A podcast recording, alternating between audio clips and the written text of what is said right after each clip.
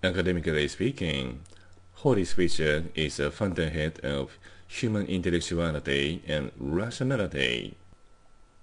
God said, Let the water teem with living creatures, and let birds fly above the earth across the vault of the sky.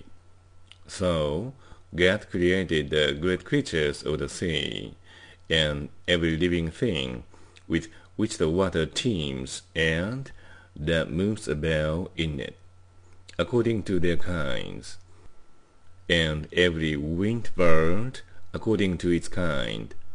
And God saw that it was good.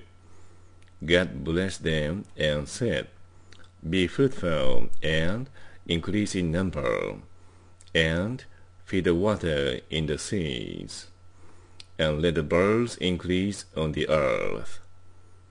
And there was evening, and there was morning, the fifth day.